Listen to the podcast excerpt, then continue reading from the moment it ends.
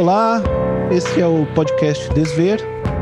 Eu sou Gil Alves, estou aqui com Gustavo Dias e hoje a gente tem o prazer de receber o Tiago Reis Vasconcelos. O Tiago é integrante da Companhia Antropofágica de Teatro e vice-presidente da Cooperativa Paulista de Teatro. E aí, Tiago, tudo bem? Dá uma saudação aí pro, pro, pro pessoal, nossos ouvintes e tal.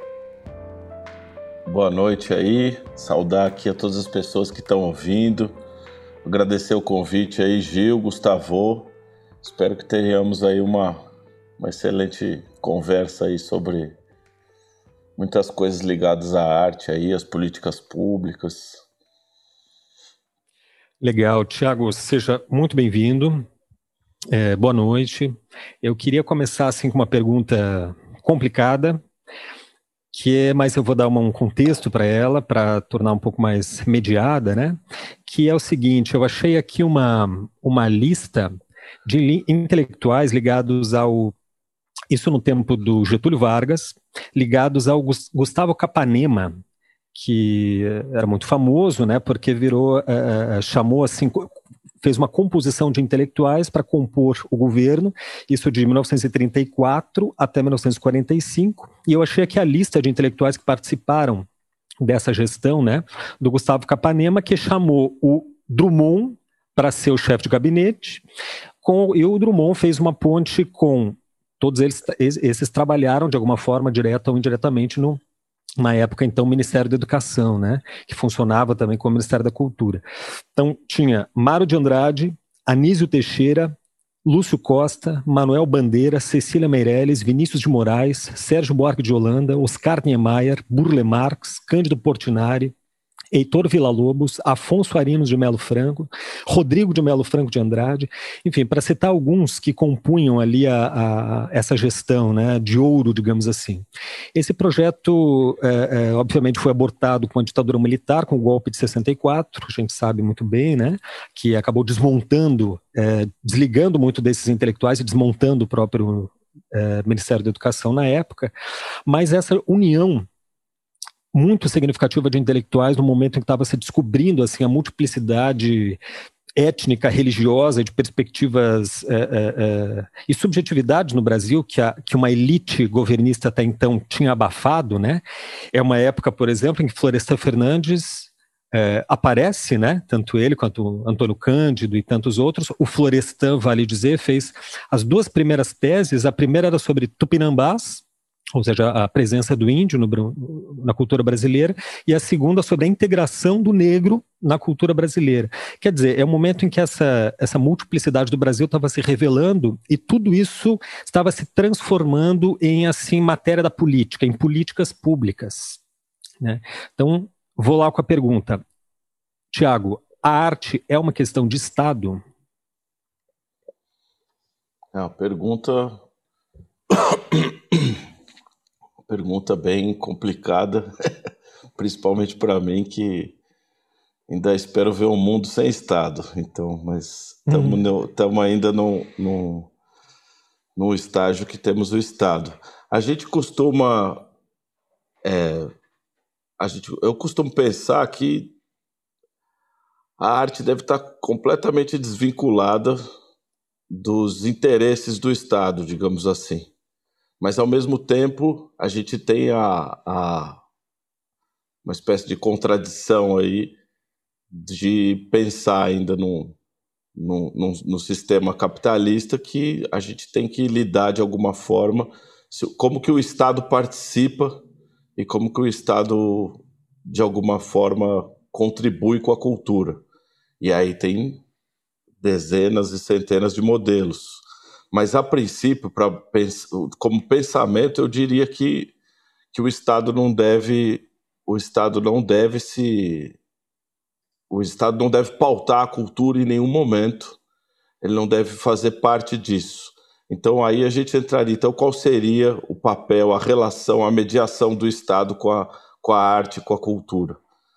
Então essa, essa ideia essa ideia fica ela, digamos assim, a experiência que mais se colocou entre o Estado e a arte foi através do que a gente chama de políticas públicas, que é, um, é uma coisa recente. Eu estou falando agora na história mais recente. Se a gente for voltar para a época do, do evergetismo, política do pão e circo, a gente já tem ali uma relação do Estado com a, com a própria produção artística e com a cultura em outros momentos da história.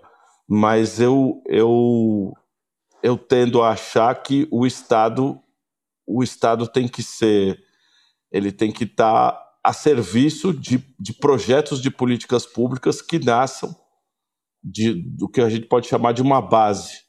E nessa base eu acho que a gente poderia incluir as pessoas que fazem cultura, as pessoas que fruem cultura, seria a base geral, mas isso está longe de acontecer. Então, essa, essa experiência que você fala do, do, do, da época do Capanema, Mário de Andrade, Mário de Andrade é considerado o patrono né, da, da cadeira de secretário de Cultura digamos assim, né? Ele tem essa, essa ideia. Mas como secretaria de cultura organizada, é um fenômeno muito recente. A gente tem isso de maneira muito recente. Eu tenho até aqui a, a depois se, se interessar a lista das pessoas que foram é, que fizeram parte da Secretaria de Cultura né, na cidade de São Paulo, que é onde eu entendo um pouco mais. Então, parece uma coisa confusa, mas é isso. O que eu quero dizer é que o, é nenhuma ingerência do Estado ou do partido ou do movimento social sobre a produção artística. Nesse sentido, eu sou muito ligado ao Manifesto da Fiare, que o Trotsky escreveu com o Breton, uhum. Que termina ali, para resumir bem, toda a liberdade em arte. Então, acho que se o Estado entrar com questões de pautar a arte, o que tipo de arte, o que tipo de manifestação artística, quais são essas manifestações artísticas, quais as legítimas e não legítimas, eu acho um terreno absolutamente pantanoso e, e problemático. Então, acho que o Estado tem que ficar de fora disso. O que o Estado tem que participar é no sentido das manifestações culturais, das expressões culturais existentes, como que o, como que o Estado pode subsidiar e fomentar esse tipo de coisa para a cidade, para os territórios, e pensar isso nas esferas municipal, estadual e federal, tentar fazer um, um, um, um, uma espécie de ecossistema que ligue isso como um projeto de cultura. Mas a gente sabe que isso é uma coisa é uma coisa que está tateando. Eu não digo não só aqui, mas em geral no mundo todo. A história da cultura está muito vinculada à história do, da, do Estado, porque a gente a gente não se lembra de. A gente teria que ir para experiências que não tiveram estados. Eu não vou me arriscar aqui nisso, porque a gente uhum. vai entrar no, em culturas que, não, que, como diria o Pierre Clastres, né, recusaram o Estado. Que eu acho bem interessante essa ideia. Então a cultura, a cultura e a arte, o que eu para terminar, o que eu acho é que a cultura e a arte não estão ligadas ao Estado. Elas existem antes do Estado e, no meu entender, vão existir depois da existência do próprio Estado. Então, dentro do período de que o Estado é criado, e agora especificamente o, o, o Estado do, do, do capital, a cultura tem uma ligação com ele cotidiana. E eu imagino que essa ligação cotidiana tem que ser uma relação entre um pensamento que venha das pessoas que estão produzindo, fruindo cultura, e o Estado tem que ser uma espécie de, de uma espécie de servir publicamente a esses, essas produções culturais e artísticas que acontecem. Mas como que você separa essas categorias? Você falou assim, é... bom, então tem duas categorias, tem as pessoas que fazem cultura e tem as pessoas que fruem uh, cultura. E cultura é, como é que você de delimita, né? Cultura é tudo quanto é coisa, né? É, como diria o Raymond Williams, é uma das três palavras mais difíceis de. no dicionário dele, uhum. ele, ele fala uma das três palavras mais difíceis. Aí, o, aí eu estou me referindo muito a um sistema que foi colocado de, de, de fazedor e público, né? que também é uma coisa que eu não sei, eu não tenho a mínima ideia. A gente imagina, do ponto de vista é, utópico que um dia essa separação entre o artista e, e, e aquele que frui não vai ter essa, não vai ter essa dimensão, uhum. essa cisão entre isso. Mas isso é quase um exercício de, de, de imaginação. De, pensar, de imaginação, é. De pensar um tempo que isso não aconteça. Então, seja... mas como está organizado hoje, eu acho que o, a, nas políticas públicas, poucas são pensadas para a cidade. Poucas delas são pensadas nisso.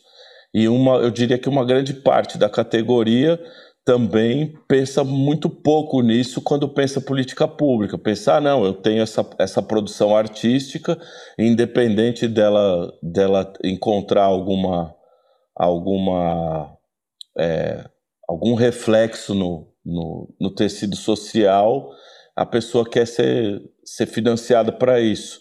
Mas, ao mesmo tempo, isso é muito complicado, porque como é que a gente vai ter acesso a algumas produções culturais se elas não existem? Então, entra numa questão de. Eu estava assistindo uns vídeos aqui de uma, de, um, de uma compositora que eu gosto muito, e são vídeos que têm pouquíssimas visualizações e é uma coisa assim uhum. muito interessante. Aí entra nisso no, no, o que, que a gente também não pode se basear no que é sucesso, digamos assim, uhum. assim, de, de visualizações ou de público num primeiro momento. Acho que a questão do modo como o, o ecossistema de políticas públicas para a cultura de São Paulo, na cidade de São Paulo, funciona, tem um pouco a ver com essa noção de, bom, é um, uma cidade muito grande, que tem muito público, né? Que tem um mercado uh, de cultura muito muito grande. A gente tem shows internacionais de, de, de dos, do, enfim, dos, do, do, do, é, dos artistas mais conhecidos, de maior sucesso, eles passam por São Paulo, tem que passar por São Paulo numa turnê mundial, né? Uh, ou seja, porque tem público, porque tem muito dinheiro, né? E ao mesmo tempo parece que tem essa demanda para fomento da, da cidade para certas, é, certas certos modos de fazer arte que Uh, como que eles se encaixam, né? Eu pergunto, como que eles se encaixam nesse mercado? Ou fazendo uma paráfrase com o que o Marx falou na, lá na ideologia alemã, é, as pessoas devem estar em condições de poder viver a fim de fazer arte. Mas para viver é necessário, antes de nada, beber, comer, ter um teto para onde abrigar-se, vestir-se, etc. Né? Engraçado que a gente sempre fala em Marx nesse podcast, vão achar que a gente é marxista mesmo, né? Onde já se viu. Vão achar até que a gente é comunista daqui a pouco. Imagina. É, é coisa de. É que entre os sociólogos a gente acaba. A gente só leu. É que eu só li no, na sociologia, eu comecei com a letra M. e daí, como no Marx tem muita coisa, ainda não cheguei no próximo. É, o próximo é o Nietzsche, né? Não, tem o Max Weber no meio. É, ah, é. Eu, eu só comprei do, do, da enciclopédia sociológica, eu só comprei o, a letra M, que não tinha dinheiro para comprar o resto. Mas então, Tiago, como que funciona aí esse, esse, esse ecossistema de políticas públicas uh, ah, para a cultura na cidade de São Paulo e como ele se relaciona com essas questões de mercado? Uh, como que ele se organizou? Como que ele se formou? Você conhece bem esse, esses meandros aí, essa história, né? É, aqui, inclusive, tem uma frase clássica que, que fala do Estado. Agora, saindo lá da, da abstração e do sonho do, do mundo ser Estado, uma das, ba das balizas das políticas públicas é dizer: nós queremos políticas públicas de Estado e não de governo. uhum. Isso é uma, uma palavra de ordem.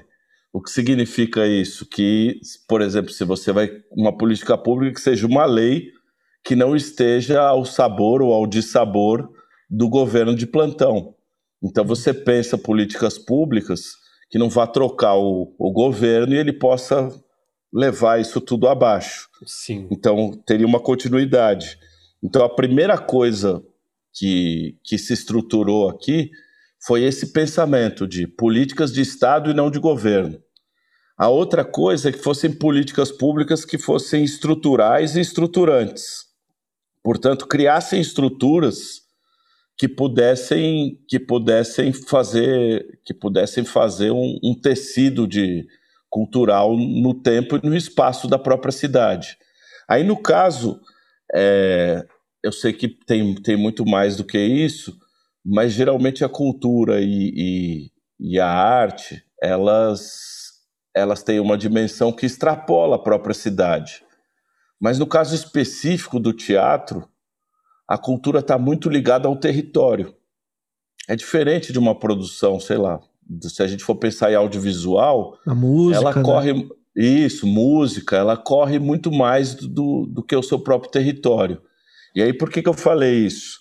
Porque a estruturação do ecossistema de políticas públicas da cidade de São Paulo hoje, ela é muito, ela, é, ela tem a ver com uma com uma tradição do próprio teatro. Uhum. Contando a história rapidamente. No fim da década de 90, uma série de coletivos teatrais se uniu e fundou um movimento que chamava Arte contra a Barbárie. E era um movimento que lançou três manifestos, isso no final 98, 99, por aí. E essas coletividades de teatro estavam discutindo essa relação entre um, o, o teatro, a cidade, o teatro e, as políticas públicas, porque a gente tinha muito o, o que é um momento onde chegou muito forte aqui as políticas neoliberais, modelo clássico Margaret Thatcher e, e Reagan. E, e Reagan, e, e, o Ronald Reagan. Então isso chega aqui. Isso faz com que o, o pessoal do teatro se junte e comece a pensar essa ideia de políticas públicas, de uma, de uma estruturação de, um, de, um, de uma estrutura teatral. Isso vai dar, encurtando a história, essa discussão toda, um dos, um, um dos eixos dessa discussão vai dar diretamente na Lei de Fomento ao Teatro, que o nome dela é Programa Municipal de Fomento ao Teatro para a cidade de São Paulo. Então, ele uhum. é um uhum. programa, e aí, desde o começo, tinha-se a, a plena noção de que se ele fosse um programa único, ele ia se estourar, porque ele é um dos programas possíveis. E durante muito tempo ele caminhou como um programa único. Isso é um problema gigantesco, porque o que, que eu penso nesse, nesse sentido na relação com o Estado? A produção de, de cultural do teatro, ou seja, das outras linguagens, ou mesmo dos territórios, ela está intimamente ligada a uma forma de produzir. Então, o que, que o teatro de grupo difere rapidamente aqui do, de uma produção mais é, mercadológica? A forma de produzir no teatro de grupo é uma coletividade. Então, portanto, a dramaturgia, a iluminação, o cenário, figurino, a encenação, isso tudo nasce em maior ou menor grau de, um, de, de imaginações coletivas as pessoas discutem, as pessoas propõem os temas que vão ser feitos e tudo mais. O, a, a, forma de produzir do teatro mais mercadológico, a gente pode dizer o sistema mais TBC, que é um teatro daqui de São Paulo, que era o Teatro Brasileiro de Comédia, que foi um, uma espécie de celeiro aí de, um, de, de uma série de produções, você tinha mais a figura de um produtor e de um diretor que se reuniam e falavam: ah, a gente leu esse texto, ou a pessoa escreveu esse texto aqui no Brasil, ele é muito interessante, ou alguém conhecia um texto do Ibsen, conhecia uma montagem que não aconteceu no Brasil, que seria interessante abrasileirar, digamos assim, essa montagem. Essas pessoas se reuniam, pensavam num elenco, pensavam em quem que podia fazer aquele cenário, aquele figurino, chamava aquela equipe, aquela equipe era montada, aquele espetáculo era levantado e colocado em cartaz. Então você tinha essa forma de produzir. Na, na, nesse momento, esses coletivos teatrais que têm essa outra forma, que é uma forma de produção coletiva, falaram: pô, a gente não pode ficar, a gente não pode ficar restrito a essa forma de produção mais mercadológica, que é, na verdade, um, um projeto de uma ou duas pessoas que decidem fazer. Uhum. Por que, que eu falei isso? Porque quando o programa é único, a gente não tem nenhum tipo de, de juízo de valor no sentido de que essa produção deva existir, ou que ela não deva acontecer mais, e que ela deva se extinguir, ou que uma pessoa escreveu um texto no gabinete, esse texto é uma coisa que não deve mais existir. Não, acho que isso é uma patrulha inútil. O que tem, o que tem do ponto de vista da discussão é que numa produção dessa, onde um, um produtor e um diretor vão fazer uma peça, é uma, a gente pode falar, uma extração de mais-valia daquelas pessoas que vão fazer a iluminação, as pessoas que trabalham na técnica, é, que trabalham no elenco, e assim você tem esses processos. Mas aí o sistema se organizou, a lei de fomento ao teatro foi criada. Ela tem alguns parâmetros que são importantíssimos. Ela é uma lei e, portanto, é uma política de Estado e não de governo. Ela está aí desde 2002, passaram diversos governos, alguns tentaram derrubar essa lei, acabar com ela, mas como ela é uma lei, ela é mais difícil do governante falar: não, não vou fazer este programa.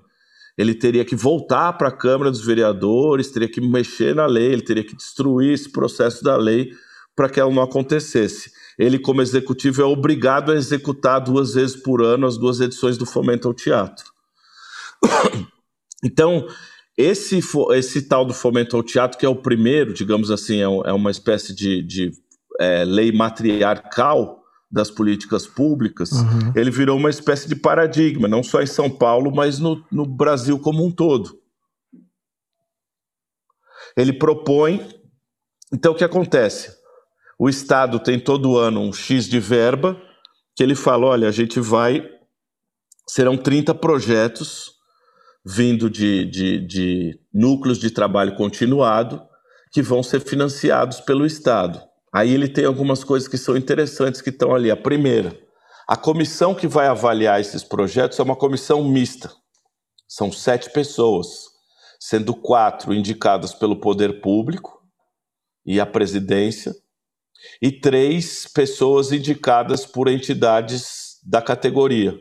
Então, as cooperativas, as associações indicam essas pessoas. Quer dizer que a maioria todo... fica pelo. é indicado pela secretaria. Isso, a maioria pela secretaria. Isso foi, eu acho que eu acho que isso a ideia era não ser, mas isso não, não tinha como não ser. Uhum. Pre, na, porque o voto do, da presidência é de desempate, digamos assim. Ah, sim. Então tem uma paridade: três do, do, do poder público, três da sociedade civil e a presidência seria uma pessoa que vai conduzir os trabalhos e teria o voto de desempate. Uhum, voto de Minerva ali. Isso. E aí, todo, todo ano, duas vezes por ano, abrem-se essas, esse, o, o programa, os grupos se inscrevem, as entidades indicam nomes, as pessoas que estão inscritas votam naqueles nomes que acham mais é, interessantes, e isso acontece. O fomento ao teatro tem algumas coisas que estão dentro deles, que é o fomento é para trabalho continuado. Então, ele não é para alguém que pensa em fazer uma produção só. Para isso, temos uma outra lei que surgiu muito tempo depois, que é o Prêmio Zé Renato. Uhum. O Prêmio Zé Renato, por exemplo, dentro desse ecossistema, ele cumpre o papel de uma lei para produção e circulação, que é muito uhum. interessante. Por isso, por isso que a ideia de ter vários programas constitui um ecossistema. Porque, um ecossistema supor, que dá conta de uma diversidade de produções, justamente. Isso, exatamente. De produções, de linguagem, de, de transversalidades. Isso é fundamental. Mas como o Fomento ficou durante muito tempo como um programa único, ele se transformou uma espécie de lugar de disputa. Uhum. Então um isso modelo... criou paradigmático é, ali. Exatamente. E, e, um lugar de privilégio, quase, né? Isso. Aí os detratores Visto chamavam como... de privilégio, exatamente. Visto como privilégio. Mas, mas a gente sempre bateu nessa tecla. Não, gente, isso é um dos programas. Nós temos que criar outros programas para a cidade que deem conta da diversidade do teatro. Hoje em dia, eu diria que o ecossistema está organizado da seguinte forma surgiram em outras linguagens surgiram outros fomentos baseados no do teatro, por exemplo, da dança, o fomento ao circo, o fomento mais recente ao forró. Então as linguagens começaram a estruturar fomentos para suas linguagens. Nem todos têm a, a mesma característica, às vezes, de como se organiza a comissão, tem coisas que são diferentes. Então, isso criou um ecossistema de políticas públicas com outras coisas que surgiram nesse, mais ou menos nesse momento histórico aí, que foram um programa que era chamado de formação de público. Que aí o que, que se tratava esse programa? Era um programa que pegava peças teatrais existiam e essas peças corriam pelo céu. O ecossistema começa a ficar grande aí, porque aí tinha a questão dos céus, que são os centros educacionais unificados, que tem, sei lá, acho que tem por volta talvez de, de mais quase uma centena de céus na cidade de São Paulo. Para quem, quem não é de São Paulo, o céu é, é, tipo uma escola da prefeitura, mas uma escola muito bacana, assim, né? Com uma estrutura muito bem feita. É uma, são, não são muitas unidades, mas é uma escola quase que exemplar, assim, na sua estrutura, né? Um teatro bom, um teatro legal, que dá para fazer uma peça lá dentro, né? É exatamente isso, Gil. Tem, a gente tem todo o céu tem um teatro. Quer dizer, os primeiros tinham uma estrutura maior, depois vai sucateando. Né? Aí tem céus que são mais. que tem. Os céus tinham piscina, tinham quadra de skate, tinham é, quadra poliesportiva, sala multiuso, biblioteca. Eram grandes, são grandes salas de aula, salas de pesquisa, é, uhum. sala de música. Os céus, os, os primeiros céus tinham é, dezenas de. Tinha violoncelo, contrabaixo, clarinete, uhum. tinha Nossa, todo é um o equipamento para uma orquestra, exatamente. Então a gente tinha esse, esse sistema. E aí tinha, tem os teatros distritais também aqui em São Paulo. São os teatros da prefeitura, tem o Cacilda Becker, tem o Alfredo Mesquita, é, em cada, em cada nas regiões da cidade de São Paulo tem esses teatros, são equipados Flávio Império. E aí o formação de público escolhia algumas peças, era um programa, e essas peças eram apresentadas nesses lugares no intuito de formar público mesmo. A outra coisa que surgiu logo na sequência foi o VAI. O VAI eram, eram programas de iniciação artística. Então, grupos, coletividades e artistas se envolviam em um projeto, eram projetos, é óbvio, com uma verba é, muito menor do que a verba que tem o fomento, que eram para aquelas pessoas que estão fazendo seus primeiros trabalhos artísticos. E o Vai tinha todo uma, uma, um pensamento sobre essa, esse fomentar a, a, a arte, não só no território, mas a, o respiro da arte geracionalmente. Assim. Aquelas pessoas estão começando. Ele te, é, se eu não me engano, uma parte do, do, do, edital diz que as pessoas têm que ter até, uma parte do grupo tem que ter até 25 anos da equipe, então tem uma coisa geracional. Junto com isso, surgiu também o programa vocacional, que era um hum. programa de formação, que aí tinha programa vocacional de dança, de música, de teatro, ainda tem, ele está bem sucateado. Né? Isso. E aí o que acontece? pegavas, por exemplo, uma pessoa do teatro de um grupo ou de um, que, uma pessoa que faz teatro e ela ia ser uma espécie de orientadora de um grupo que tinha se formado em alguma região da cidade. E esse grupo era um grupo vocacionado. E aí tinha as reuniões, os encontros, tudo existe. Esse é o ecossistema. O VAI é uma lei, o formação de público não existe mais. Uhum. Inclusive porque é uma grande discussão essa ideia de que existe um lugar que leva, o nome é muito ruim, né, gente? Que é formação de público, como se esse público fosse. público não. não... Público Isso, um bando de analfabeto que não, não sabe nada de cultura, não sabe nada de nada, e a gente tem que levar ele para levar a, a, a civilização para esses bárbaros que não conhecem essa Meio noção. paradoxal, né? Porque se a forma já pressupõe um público, o conceito de formação de público pressupõe que haja um público ideal, né? E esse já é um problema de hegemonia, né? Isso, mas eu acho que tem uma, uma ideia nessa no formação de público que é a circulação. Deveria ter um programa de circulação que seria um programa de pensar coisas diversas que possam circular por esses aparelhos, por esses lugares do, do município. Então, esse ecossistema se formou, ao mesmo tempo se discutiu no, na, na esfera é, é, nacional o, o tal do sistema Nacional de Cultura, que é uma espécie de SUS, digamos assim. Hum. Mas não seria o único.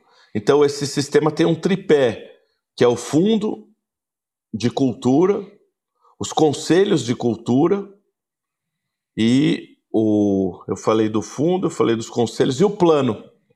Então, cada cidade do país teria um plano municipal de cultura, um conselho municipal de cultura e um fundo municipal de cultura. No estado, a mesma coisa e no federal, a mesma coisa. Essa é uma luta gigantesca que a gente continua articulando, que é a criação do sistema. Uhum. O Plano Municipal de Cultura. Porque aí você teria um plano com metas, é, com objetivos, com, né? objetivos que nasceu do, da onde? Isso nasceu das conferências nacionais, municipais e estaduais de cultura, onde se reuniram milhares de, de, de pessoas ligadas à cultura, de todas as, as linguagens possíveis aí, as que, as que se chegaram, e as pessoas passaram ali um, um tempo nessa conferência pensando a construção desse plano. Isso gerou o Plano Municipal de Cultura, que tropeça nas pernas. E o conselho, que seria um conselho é, com a participação do poder público e da sociedade civil, que pensaria essas escolhas culturais. Aí a gente teria já um Estado pensando através dos conselhos, teriam cadeiras desses conselhos para as pessoas da área do teatro, da dança, da música, dos territórios, é, das expressões culturais, é, das mais diversas expressões culturais. E o fundo, o fundo municipal, estadual e nacional de cultura seria um fundo para pensar e financiar esses programas. A ideia toda contada aqui, você fala, putz, que legal. De qual país está falando? Não, é do Brasil mesmo, não rolou. É, a gente está brigando para que isso role. Então, essa, esse seria o ecossistema expandido aí. E dentro, dentro, dentro desse ecossistema, digamos assim, que tem a relação tensa, isso é política pública, existe a relação tensa com o mercado, ou se a gente quiser usar um termo que, eu, que é a indústria cultural, a, indústria cultural de massas, ou a própria é, cultura, economia criativa. Uhum. Aí a gente vai entrar num processo que é o que o, Gilberto, o Gil falou lá atrás. É, cultura é muita coisa. Aí a gente vai entrar num, num terreno que, que o mercado está aí. O mercado está sempre, de alguma forma, vampirizando o Estado. E a gente pouco discute esse sistema de vampirização do mercado com o Estado. O que, que acontece? Por exemplo, leis. Acho que é, agora há pouco, eu não sei nem o, quando foi, mas, por exemplo, passou uma lei no, no, no, na Câmara de perdoar a dívida dos grandes, das grandes empresas de streaming, hum. que é Netflix, Amazon Prime. Isso não faz o menor sentido o Estado se meter Bilionários, nisso. né? É, exatamente. Um, um dos mercados que mais cresce. A Amazon acabou de comprar a Warner e daí você vai perdoar a dívida do Jeff Bezos. Imagina o que, que um bilionário, o dinheiro desses bilionários poderia fazer, né? Pra, na, numa, numa, numa cultura, numa, numa peça, no teatro. Isso é, é um eu gosto e a muito de falar. contrária também é importante, né? Quer dizer, o que esse dinheiro não faria para transformar um contexto cultural e o que esse dinheiro significa para esses bilionários. Quer dizer, não significa nada, ele não ia nem sentir falta. É, eu fiz um, um. Se a gente for pensar hoje, falando um pouco de dinheiro, o orçamento em milhões da Secretaria Municipal de Cultura de São Paulo é 518 milhões, que é ridículo para tudo para todas as ações culturais. Se a gente for pensar nisso, só de atividade meio, que é funcionário, luz, manter a, a, o, a secretaria funcionando, isso vai para 217 milhões. Então, 217 milhões é só para manter a estrutura. Para manter a luz acesa. Isso. E digamos assim, para atividade fim, a gente teria 298 milhões, mas sempre se congela. Isso aí tem as partes que são talvez entrar rapidamente nisso. Por exemplo, esse ano se aprovou 518 milhões de verba para a Secretaria Municipal de Cultura. mas depois do congelamento, essa verba virou 417. A atividade meio não teve congelamento, teve um aumento de um milhão. A atividade fim foi de 298 para 198. Hum. Então, o que significa? 198 milhões para fazer tudo.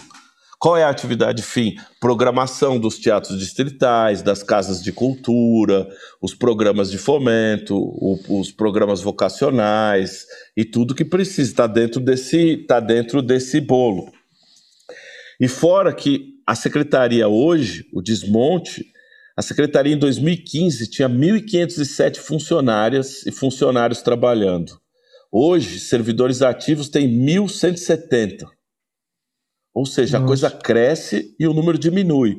Então, portanto, o trâmite lá dentro para operar a, a Lei Aldir Blanc ou os fomentos fica cada vez mais terrível, porque a quantidade de servidoras e servidores públicos vai diminuindo.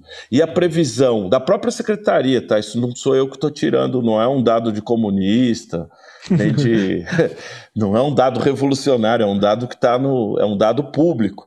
A previsão é ter menos de mil pessoas trabalhando em 2023, daqui a dois anos. Uhum. Então a gente sai de 2015 com 1.500 para menos de mil em 2023. O que acontece com isso é que a burocracia se torna insuportável. Assim. Você precisa fazer uma, uma modificação no projeto, ou aditar, ou propor alguma coisa que precisa dialogar com o poder público, os prazos vão se tornando gigantescos. E assim, a culpa não é das pessoas que trabalham lá. São, na verdade, heroínas e heróis ali dentro do. Herói não é uma palavra boa, mas são trabalhadoras e trabalhadores que estão tentando dar conta de uma coisa com, com um quadro baixíssimo. Isso estamos falando de São Paulo. Deve ter secretaria, tem município que não tem secretaria de cultura, e deve ter município que tem, e deve ter 10 pessoas trabalhando. Então a pessoa não dá conta de pensar isso. E... Mas, Thiago, deixa eu te fazer um contraponto. Você queria, você queria continuar? Desculpa, não. Também não quero não, te cortar. Não, pode. Vamos, vamos no diálogo que eu. Legal. Vou fazer um assim um, papel. Para alguém tem que sobrar o papel de advogado do diabo. eu vou então é, ocupar esse papel. É, tem uma frase do Plínio Marcos, né, que ele dizia que no Brasil não se planta um pé de couve sem a ajuda do Estado. O que é muito verdade, né? Isso ele deve ter dito em que década de 80. Mas eu escrevi um, uns, um, um, uma série de artigos há uns anos atrás, isso foi em 2014, que foram um site que eu tinha, que é o Acrasias, que foram os artigos que, teve, que tiveram mais é, é, é, repercussão, tanto positiva de gente concordando, quanto negativa de gente me xingando. É, porque ali eu fazia um questionamento, isso em 2014, veja, é um contexto muito diferente, né? Porque nesses últimos seis, sete anos mudou tanta coisa, especialmente pós-pandemia, que hoje o, o, o, o, diagnóstico teria que ser outro, obviamente. Mas eu queria fazer na época um certo contraponto a uma opinião que era a um pensa, uma concepção que era absolutamente hegemônica. Diria, diria mais, que, é, que era totalitária praticamente na época, que é a forma edital. Aí, para o nosso encontro aqui, eu fui dar uma pesquisada aí na, na, na web, né? O que que. Em que pé que anda esse, esse, esse debate? Assim, será que esse, esse, há uma crítica hoje melhor? Supus né, que houvesse hoje uma crítica um pouco mais. É, é, é um pouco mais organizada, estruturada do que os meus humildes artigos lá em 2014. E aí tu digita editais culturais ou crítica ou editais culturais no YouTube e você acha centenas de resultados nenhum, mas absolutamente nenhum, fazendo nenhum tipo de questionamento aos editais. É assim, dicas de como preencher o editais, como organizar melhor seu edital, como declara, fazer a declaração de, de, de, de tal, tal, tal, da, né, da, prestação de contas. Ou seja, pessoal ensinando outros a fazer edital. E com isso ganhando por, por AdSense, e anúncio, etc. Mas tinha uma única crítica, curiosamente, assim, uma, uma mesmo, eu pesquisei algumas páginas do YouTube, tá? e do, do Google, né? Que era por acaso do Oswaldo Mendes, esse ator de São Paulo, né? Dramaturgo também. Eu, eu conheci ele como um, um, um, ator, mas é, não sabia que a peça, ele escreveu uma peça que eu desde já aconselho, já vou adiantar aqui o nosso momento cultural de indicação, para agora, porque ele escreve, escreveu uma peça durante a pandemia, faz uns seis, sete meses, sobre a vida do Floresta Fernandes, que já citei aqui, do Antônio Cândido. Uma peça chama, acho que é Antônio e, Antônio e Vicente, né? É, porque Vicente é, um, é, um, é, um, é o nome do Floresta Fernandes também. Né? Enfim, tá na, tá na web, é uma peça que foi é, é quase uma leitura dramática, uma montagem absolutamente emocionante. Procurem, tá em qualquer site. Ele, como foi produzida dentro da pandemia, ela é online. Só que num formato pré-gravado, num formato até acho que revolucionário, porque eles tiveram que inventar uma nova forma. E a peça é linda, magnífica. Mas enfim, o Oswaldo Mendes tem uma crítica assim muito incisiva contra os editais, porque ele diz o seguinte: ele diz que os editais, os editais transformaram os atores, ele se refere aqui ao teatro, porque é a área dele, né, em gestores culturais. Né, em tipo assim, cabeças de planilha, é, é o que ele quer dizer, né, a expressão que a gente usa aqui. E isso gera uma dependência do artista ao Estado, né, com, com, em relação ao aparato de Estado. E o, arti o, o artista, portanto, se esqueceu ou secundarizou o público nesse processo, né, de, de, de... Então, eu acho que assim, ó, é... a forma projeto acaba, de fato, isso nas artes visuais especialmente, Tiago, que é a minha área, né, ela incorpora a arte dentro de uma política, digamos assim, tecnocrata, né, porque a ideia é simples, né, se a poética do artista, né, com as suas condições de, de criação, que são su absolutamente subjetivas, de criação, de imaginação art poética, artística, já, se, tem que se submeter aos dispositivos de um edital, então o trabalho artístico, que deveria assim, pressupor a desconstrução das visões hegemônicas, das visões é, tecnicistas, etc., acaba fazendo o contrário, né? Quando ela, ela se submete às instâncias referendadas para um edital e se reinsere numa lógica normativa de poder. Existe essa, é, essa é uma dos, dos, problemas que eu já via lá no 2014, né? E que eu vi ali um pouco reverberada pela crítica do Oswaldo Mendes. Outro problema, isso nas artes visuais é bem visível, bastante nítido. Eu estudei um pouco no meu TCC, que foi sobre as Bienal de São Paulo, e isso fica bastante claro, que é o público, o, o, o público do artista se torna a banca dos jura, do, de jurados do edital. Então o artista começa a produzir não para um público almejado, esperado ou planejado, mas o público é, são jurados do edital os conselheiros do MEC, sei lá, entendeu? A, a, a banca de júri do, do, da galeria, do museu, da Bienal, o, o curador da Bienal. E faz esse projeto, começam... e faz esse projeto, quando executa um projeto que ganhou no edital, já faz é, o, o esse projeto para fazer uma, um branding ali com os próximos jurados que ele nem sabe quem é, né? Então eu vou chamar o fulano para ver meu trabalho, porque vai que ele vai ser jurado numa próxima.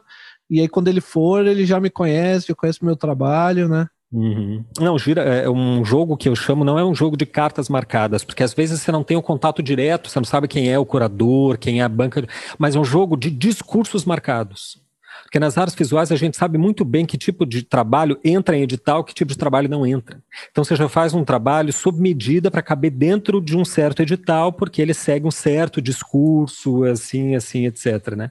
Então, assim, para colocar a questão aqui, é, eu sei que o, é, o, edital é necessário, essa forma edital é necessária para você ter um critério de seleção de quem entra, quem recebe e quem não recebe. Né, para tornar transparente essa questão, inclusive dos, da, da, da, do uso da verba pública. Né? É, porque, mas, mas ainda assim eu, eu insistiria, Tiago, porque para mim a questão não é se o Estado deve ou não garantir a cultura, não é isso que está em debate.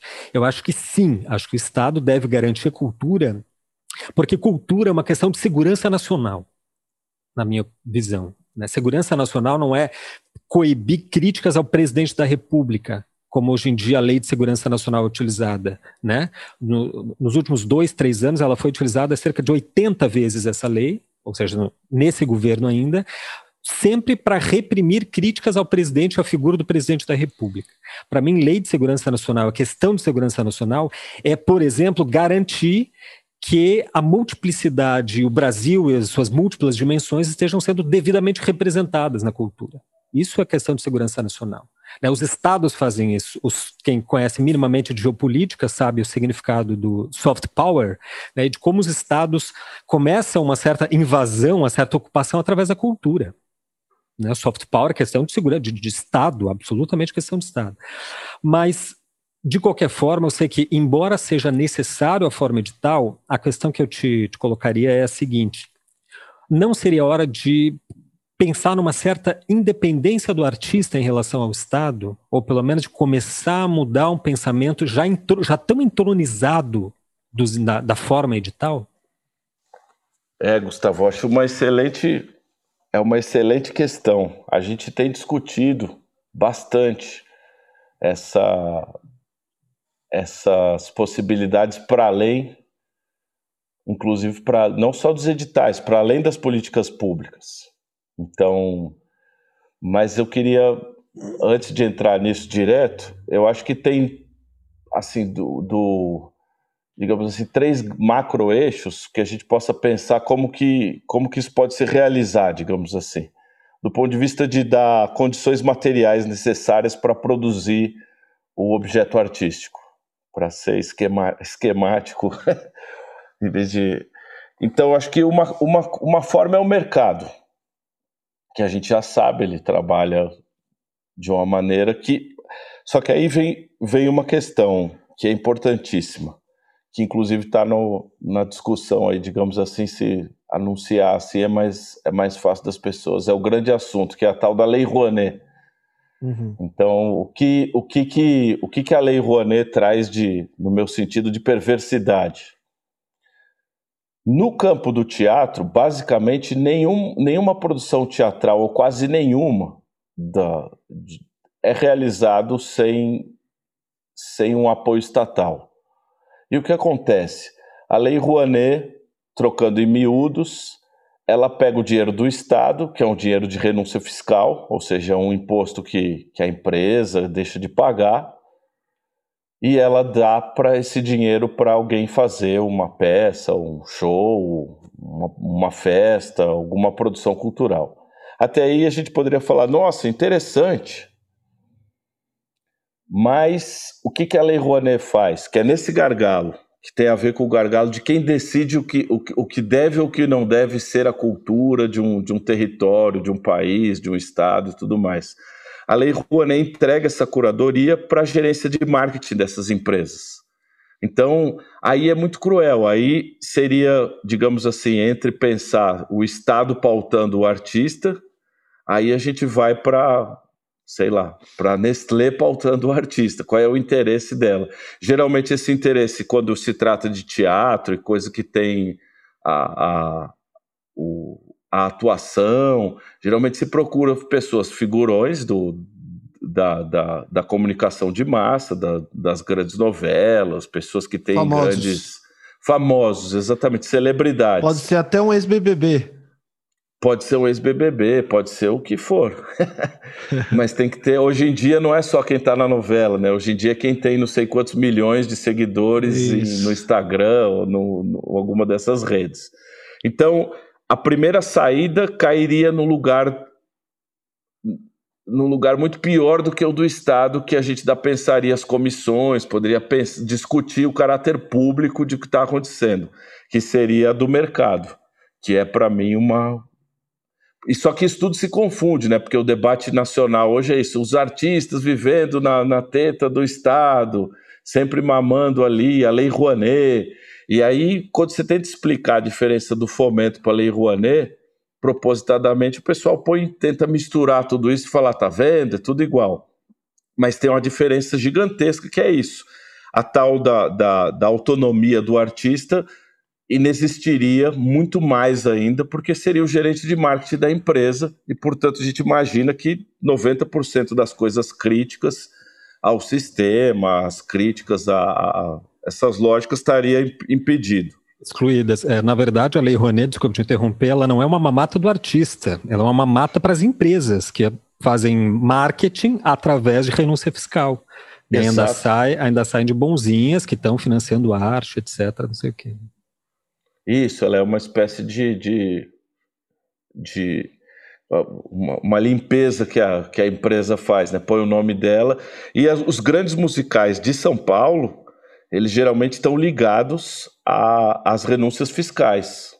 Então, existem diversos programas de renúncia fiscal. E durante muito tempo, a lei, a lei de fomento de, é, tensionou esse, esse sistema, que era o sistema da renúncia fiscal, que tinha uma forma de produzir, que é aquela que a gente conversou aqui há, há, há pouquinho tempo atrás. Então, a outra, a outra experiência, eu estou falando de experiências concretas assim. A gente poderia falar que a gente tem a gente teve alguns momentos onde teve tem óbvio tem o público que é essa entidade abstrata que você poderia falar não mas aí o artista faz a sua peça e o público vai lá paga o ingresso esse ingresso banca a peça que vai bancar a próxima e tudo mais. Esse esse sistema do público meio que faliu geral então você é dificilmente um artista que vive do seja ele da literatura que ele consiga sobreviver disso. Então, isso se misturou num sistema de, de, de, de financiamento público que está ligado também à própria universidade, porque a gente pode olhar para esse modelo e a mesma crítica a gente colocaria no CNPq, por exemplo. Quem escolhe os projetos, quem escolhe as pesquisas que vão ser realizadas, e aí o, o, a Lei Rouanet seria um pouco como as empresas têm entrado, principalmente em algumas áreas como a farmácia, é, de pesquisa, que tem financiado pesquisas, em vez de financiar pesquisa de, de doenças que são raras e as pessoas, o mercado não tem interesse, vai financiar como é que cresce cabelo de novo depois de tantos anos, uhum. o que para mim não é nenhum problema existir isso também. Mas o, a Natura que pague integralmente essa pesquisa lá, que contrate as pessoas e coloque. Enquanto, enquanto a propriedade privada dos meios de produção ainda existe e, for, e a gente está discutindo no, no real aqui. Mas a outra forma que, que aconteceu é a tal da mobilização social, que são espécies de, digamos assim, de associações culturais. Então, o que, que é isso? Por exemplo, na, na Alemanha, isso existiu um teatro popular que tinha milhares de pessoas associadas. Então, como isso acontecia? Essas pessoas eram como se fosse um clube. Elas eram associadas e participavam, pensavam, nossa, a gente podia chamar tal pessoa para dirigir uma peça, e essa pessoa poderia, a gente podia falar sobre essas temáticas, pensar essas coisas. Então, essa comunidade essa comunidade ela, ela seria, na verdade, uma comunidade que se interessa por determinada pessoa que faz arte ou por determinada coletividade e ela bancaria isso. Como isso funcionou de algum momento? Isso funcionou na integração entre o movimento sindical, a classe trabalhadora organizada. Isso tinha uma organização. Tem um filme muito interessante que chama O Clube da Lua, que é um filme argentino, que é sobre um clube que né, na, em determinado momento da história ele vai muito bem, porque você tinha em volta daquele clube era um clube era um clube ligado à, à classe trabalhadora. Então você tinha pessoas empregadas que recebiam, então elas financiavam aquilo da forma que, que, que a partir do momento elas tinham salário, emprego e tudo mais, aquilo existia. O filme mostra o desmonte disso aquela, aqueles empregos que tinham em volta do clube, aquelas empresas, aquelas indústrias, aquilo tudo se desmontou. E o clube, a história do, do filme é, é o desmonte desse processo e de uma certa, um certo núcleo de pessoas que tem a vontade de que aquele clube continue. E aí o filme se desenrola a partir disso. Então, essas associações que poderiam ser criadas junto à classe trabalhadora, com a, uma, uma, uma, certa uberização do trabalho, uma, uma mudança no metabolismo do trabalho, esse modelo implodiu. Esse modelo estava ligado a sindicatos, partidos, movimentos sociais, só que isso só que isso sofreu uma mudança gigantesca, porque aí seria o que eu acho que todos os coletivos de teatro gostariam, de dança, de música, é existir organizações da própria classe trabalhadora que participassem ativamente trabalhando nesses espaços, um teatro comunitário. A gente tem experiências de teatro comunitário que são maravilhosas. E a gente tem um circuito que basicamente desapareceu, que é o circuito amador das artes, que são grupos de teatros amadores que produziam e que faziam, mas com essa profissionalização, com a ideia do mercado, isso se embolou. Então, essas três frentes que eu estou falando seria isso como que teria condições materiais de produzir. A ideia do, do próprio fomento era, era tentar, a partir desses sistemas de, de políticas públicas, avançar nesse sentido e conseguir uma certa independência disso. O que é diferente de, da ideia que as pessoas têm, ah, não, mas pegou o fomento duas vezes, agora já fez um pé de meia e segue aí via, via público. Mas teve um desmonte da ideia de cultura, que eu tenho, a gente vai para um outro assunto, mas que eu acho que é interessantíssimo aqui para hoje, que é o que eu tenho chamado de colapso da subjetividade. Então a gente tem uma sociedade às beiras do seu colapso da subjetividade.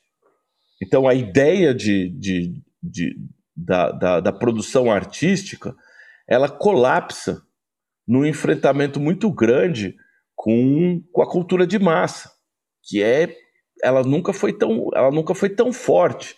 Então uma pesquisa sobre determinado tema artístico, ela já está bloqueada logo de cara, porque está baseado no sucesso artístico. É muito parecido com, digamos assim, você cria já um produto artístico que dê, que dê vazão aos anseios e às ansiedades daquele público.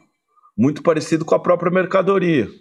Então, são produtos artísticos para dar conta de ansiedades. Então, eu não vejo hoje como saltar de um, pro, de um projeto de políticas públicas sem passar, digamos assim, que as políticas públicas seriam um programa de transição para a gente poder para a gente poder pensar nessas, nessa outra forma de produzir cultura. Então a gente está muito ligado a esse sistema. E esse sistema é cruel porque mistura uma lei como a de fomento, que tem essas qualidades das quais eu levantei, a comissão, ser uma comissão paritária. Aí você levantou outra coisa que, que é fundamental, que é pensar um sistema de curadoria, né?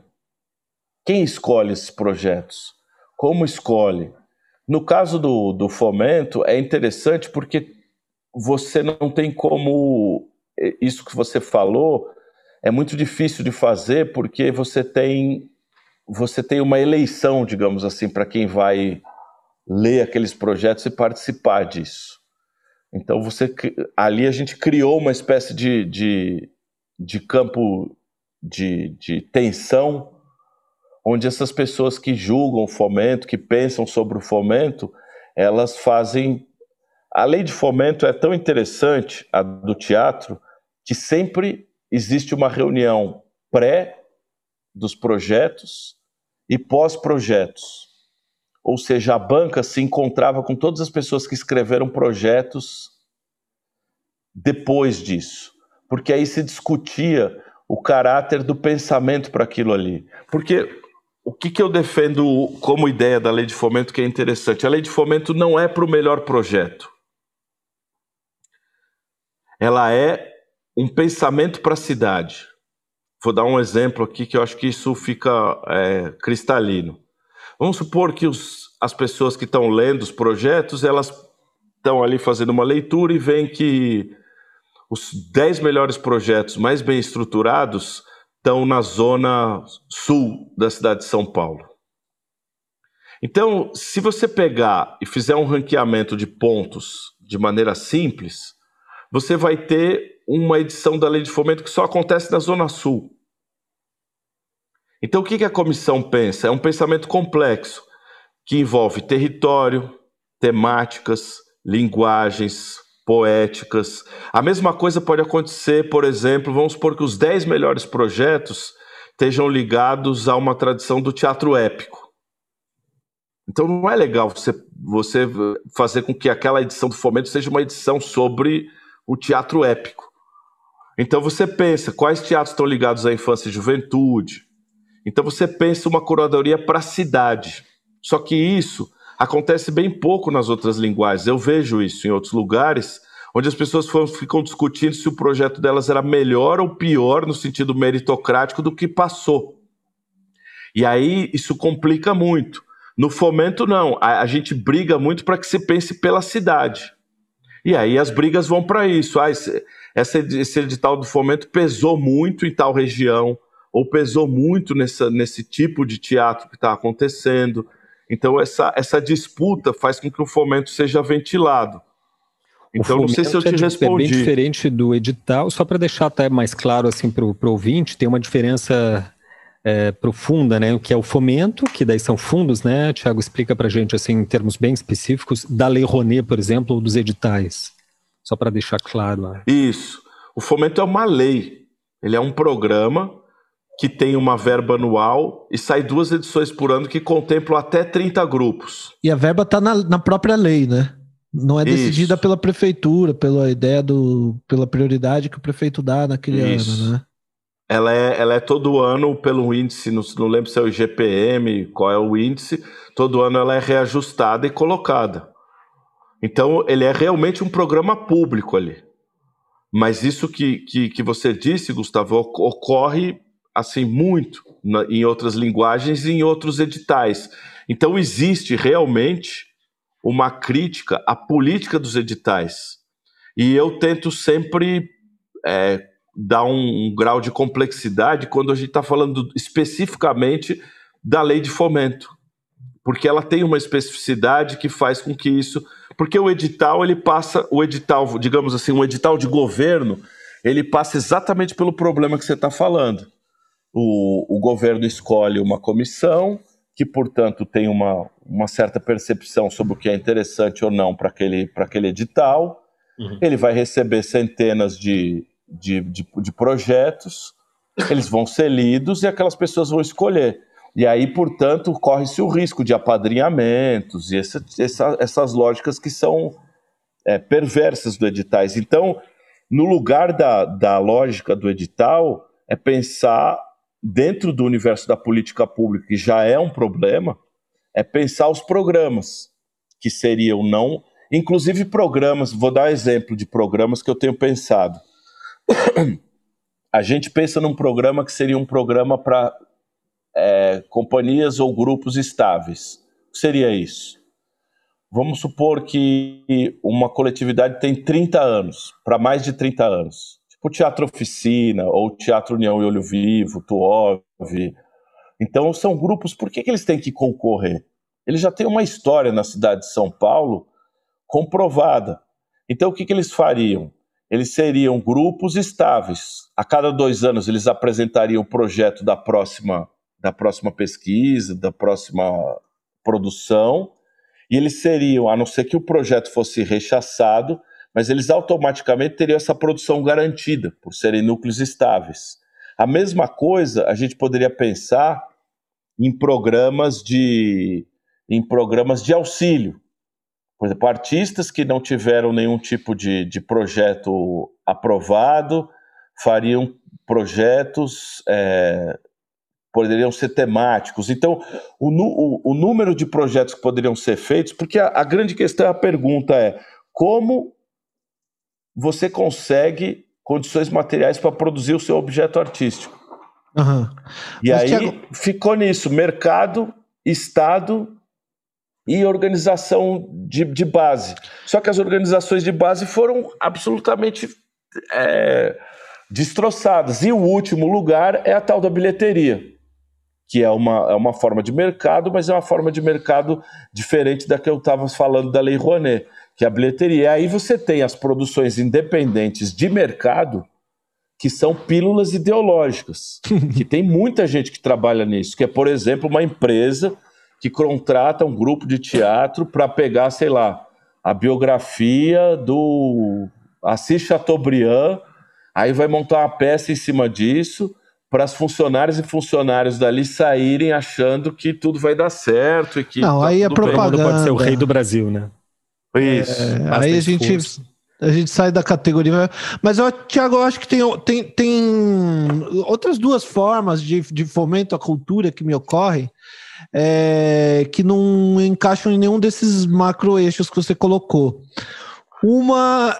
É, e, as, e essas duas são as formas que me, me parecem ser as formas privilegiadas na, na periferia. A gente sabe que na periferia tem dois lugares é, bom, a periferia aqui eu estou falando a periferia mesmo, assim, lá longe, e aquele lugar em que o Estado não está presente, né? Nem o Estado, nem o mercado. Né? Os dois não estão tá presentes. E quem que está presente lá? O tráfico, o tráfico está presente, né? E a igreja, igreja evangélica.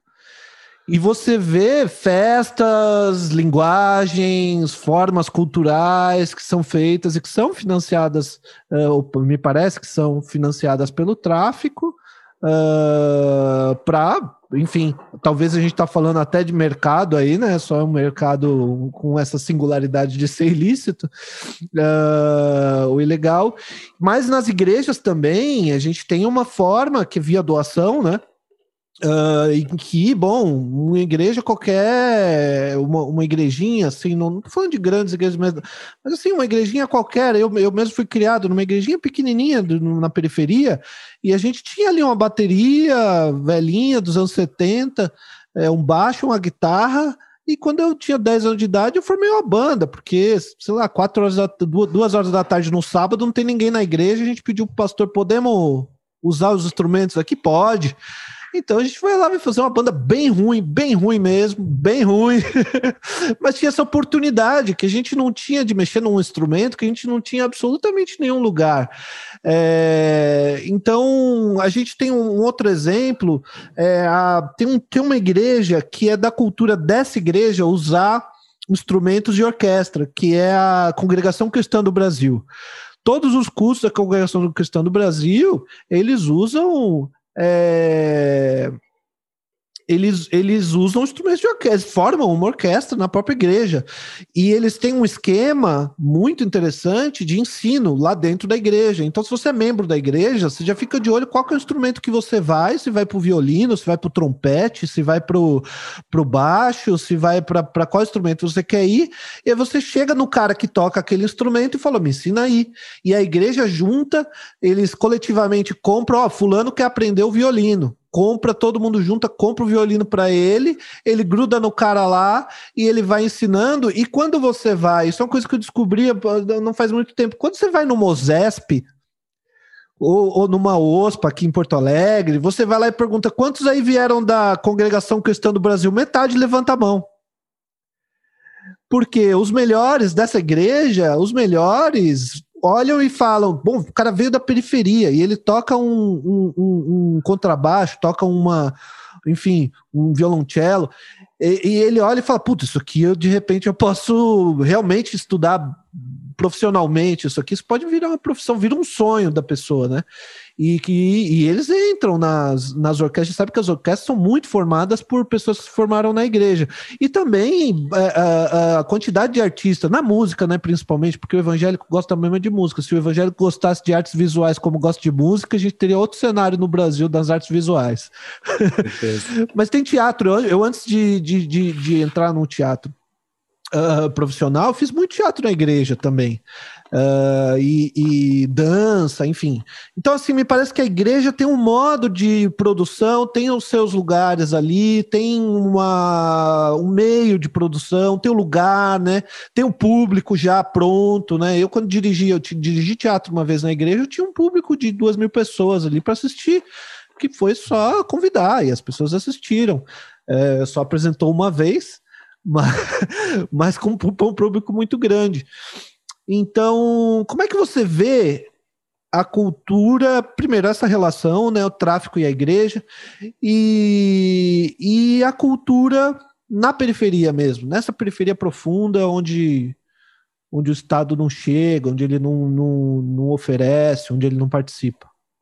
Um parênteses aí, uh, Gil, e antes de o Tiago responder, não é só na, na, na, nas orquestras sinfônicas que, que, que, acorrem aí jovens de, né, de, de, de igrejas, enfim, é, que aprenderam na igreja, na academia também.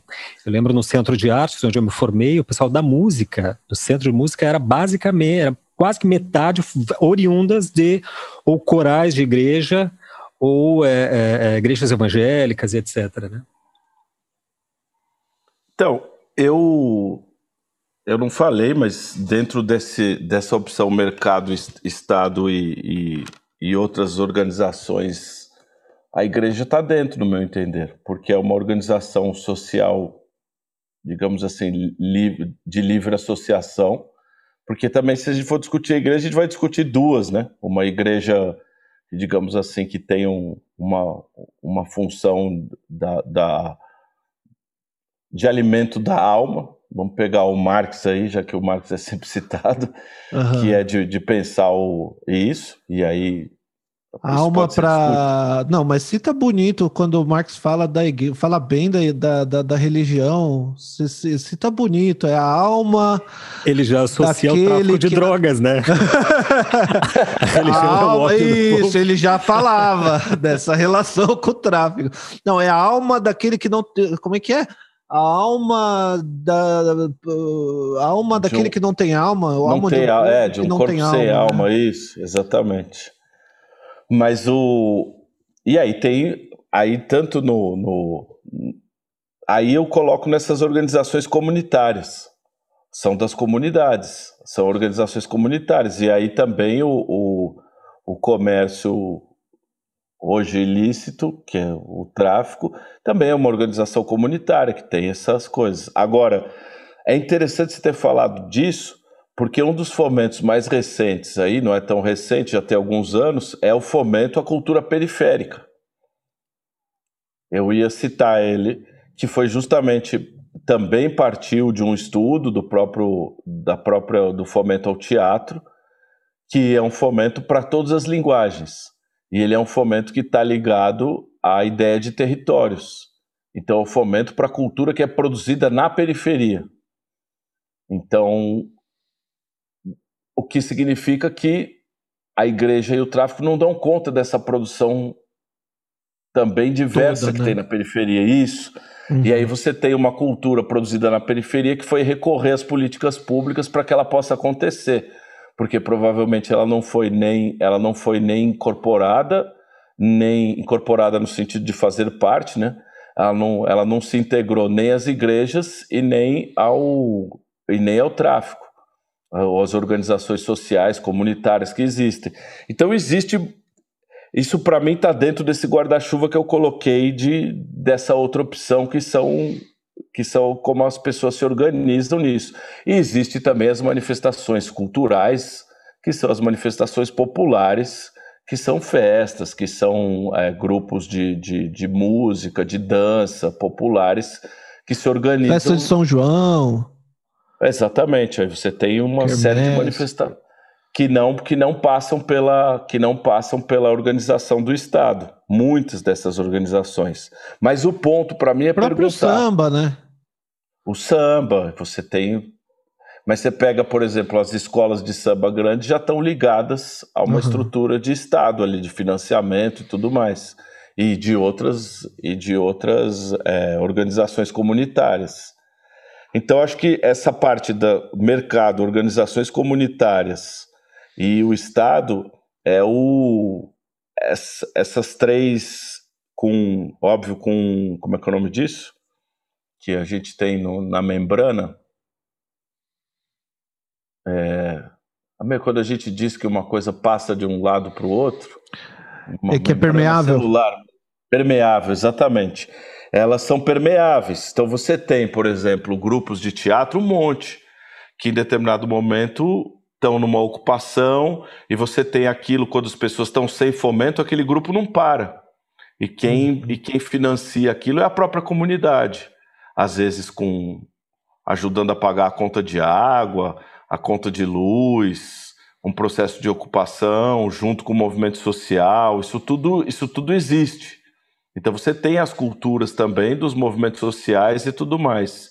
Mas para esse para esse lugar da pesquisa e de um trabalho continuado e que as pessoas consigam dedicar mais tempo, digamos assim, a política pública faz com que você possa se dedicar um tempo maior para a produção do objeto artístico. Então acho que englobamos esse esse Sim. esse ecossistema nesse os dois exemplos que você deu para mim eles estão aí nesse dentro desse lugar. E tem também a gente poderia aí uma outra coisa você falou da periferia é importantíssimo isso. Existe uma mudança de ser social produtor de cultura em determinado espaço do sistema. O que, que eu quero dizer com isso, para ficar nítida a questão? No teatro, a gente tinha um, um, uma tradição do teatro, esse que saía na Folha, esse teatro de mercado, ou o próprio teatro de investigação, você tinha pessoas ligadas a que tinham condições materiais de fazer isso. Então a pessoa tinha uma família que tinha dinheiro, você tinha um setor da classe média que produzia essa cultura. E aí você tem hoje um setor, uma mudança é, de, de, de, de, um, de, um, de um ser social que passa também a, a integrar um sistema. E essa, essa mudança é, a própria, é o próprio sujeito periférico, que entra nesse lugar e agora trabalha nisso numa disputa que ela, que ela se integra. Tanto é que a, a, a máxima é 3% para a cultura, quando a uhum. gente vai para essas coisas, metade para a periferia. Então já se pensa nesse, nesse lugar. A gente está num momento muito interessante de, eu acho, de reformulação do sistema cultural. Porque a gente tem uma certa, digamos assim, a cultura, a cultura burguesa, para usar um termo bem duro, uhum. ela me parece que ela tem chegado no seu limite. E a própria cultura de massa fez com que a cultura burguesa, as culturas se misturassem muito mais hoje em dia. Então, portanto, aquela ideia de alta cultura, baixa cultura, ela passa a ser uma cultura, por exemplo, Netflix, você tem gente assistindo das uhum. classes A a classe Z. Então você começa a ter o que eu chamo de um do, uma das raízes do colapso da subjetividade para mim é muito parecida. Eu estudei muito o colapso ambiental. Então, uhum. que é um livro muito bom do Luiz Marx, chama O Capitalismo e o Colapso Ambiental. Uma das coisas do colapso ambiental é a diminuição da diversidade de espécies que vai levar ao colapso. A gente está vendo os vírus, a, a, a, a, diminuição da diversidade biológica de vida, da diversidade de vida no, na Terra, é um problema gigantesco. Isso causa um colapso no, no, no, no ecossistema. Na cultura, você tinha, em determinado momento, as pessoas, o que estava sendo assistido, sei lá, na Birmânia, ou que estava sendo assistido no, no, no, na França, era muito diferente. Hoje em dia, não. Você tem a estreia do, do novo filme da, da Disney, que eu acho que agora é o, a Malévola, né? Uhum. Malévola vai estrear no Disney Plus no planeta todo. Uhum. Então você tem uma, você vai diminuindo a diversidade cultural. E isso é um dos motivos do que eu chamo de colapso da subjetividade. As, as, a, Hegemon, o, hegemoniza, né? É, o, isso já está sendo discutido desde a década de, de 40, de 20. Da TV, né? Isso, da TV, só que a coisa se. A coisa se. Ela vem. Assim como os bilionários vão ficando, eles eram 10%, eles já estão em 0, não sei quantos por cento, a coisa vai, vai nucleando, atomizando num nível assustador de, de, de, e numa velocidade assustadora. Então isso colapsa subjetividades, isso é gravíssimo. E nesse sistema, me parece que o mercado e as próprias organizações sociais estão fragilizadas. O que, que, o que, que a gente está propondo? A gente acabou de fazer na semana passada uma conferência popular e livre que debateu isso. O que, que a gente está propondo? A criação de centenas de milhares, aqui em São Paulo, centenas, mas isso seria muito interessante acontecesse mundialmente, de conselhos populares de cultura. O que uhum. seriam isso? Seriam conselhos que poderiam se organizar por interesses territoriais, de linguagem, de poética. Então, por exemplo, um conselho popular de cultura das pessoas que pensam em fazer expressionismo abstrato. Então, cinco pessoas que tem, uma está no, no, Acre, outra pessoa está em São Paulo, outra está no Rio Grande do Sul, e assim vai. Então, esses conselhos pensariam possibilidades para além do edital. E ele seria uma espécie de organização civil independente do Estado. E a partir disso, eles poderiam atuar nos três, nos, nas três esferas, tanto na esfera do, do, do mercado que envolve o financiamento de, de empresas e tudo mais, provavelmente não a gente teria pouco entrada nisso, como no pensamento da bilheteria, como poderíamos atuar no pensamento junto a igrejas, sindicatos, movimentos sociais e atuar também fazendo pressão no Estado sobre possibilidades de políticas públicas que não fossem a, a regra do edital. A Cooperativa Paulista de Teatro surgiu em 79. É uma senhora de mais de 40 anos. Uhum. Ela surge justamente como uma entidade jurídica para tentar organizar essa produção chamada teatro de grupo, que já existia. Uhum. Só que ela existia de uma maneira muito. Era, era muito difícil a subsistência dessas pessoas, continua sendo mas a, a, o tempo dedicado era muito mais precário quando você quando você está com um edital público ou com algum, algum tipo de financiamento, você consegue ter mais tempo e você consegue ter mais coisas para pensar, por exemplo, sei lá, precisa de um microfone para fazer uma peça, você vai precisar de um de um cenário que tem uma cortina, você tem como comprar aquela cortina, você tem como ter uma pessoa pensando se a cortina é verde, azul, qual é a relação dela com o objeto artístico. Isso tudo muda. E aí os conselhos populares seriam uma possibilidade de uma organização que poderia dialogar com esses sistemas que financiam. Porque a gente também tem ainda, ainda, mas isso tende a, a acabar. A gente tem muitas pessoas na história da, da, da, da produção artística, da literatura, das artes plásticas, do teatro, que são pessoas que ou estavam na universidade e, portanto, elas tinham, sei lá, tem a universidade hoje está sendo sucateada, mas a gente ainda olha no site de transparência professoras e professores universitários que ganham aí 10, 15, tem gente que chega a ganhar até mais do que isso.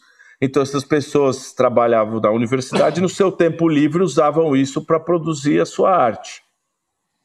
Aí você tem uma outra ponta disso também as pessoas que eram funcionárias públicas. A gente, quantos poetas a gente não tem que eram uhum. embaixadores, que trabalhavam como funcionário público, aí acabava o expediente às quatro da tarde e o resto do dia dedicava a escrever poesia e tudo mais.